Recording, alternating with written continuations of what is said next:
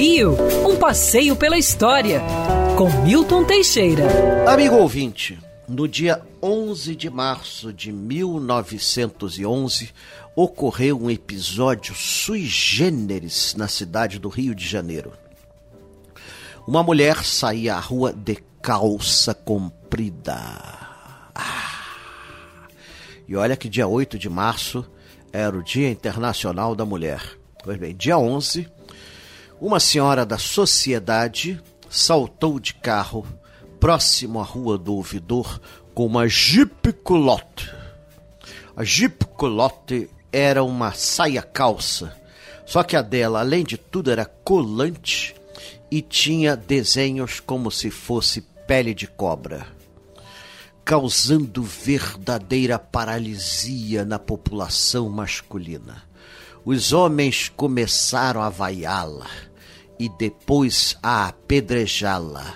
Ela se refugiou dentro de uma loja na Rua do Ouvidor e de lá saiu para um táxi que a conduziu de volta para casa em Botafogo.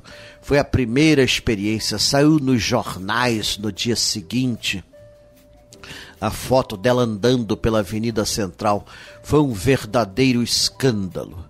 Somente depois da Primeira Guerra Mundial é que as mulheres voltariam a usar calças compridas. Mesmo assim, por influência de Hollywood, os americanos não tinham nenhum problema com isso. Então as mulheres usavam calças, e eram umas calças largas, enormes, para não se ver as formas femininas, nada de calça colante como tem hoje.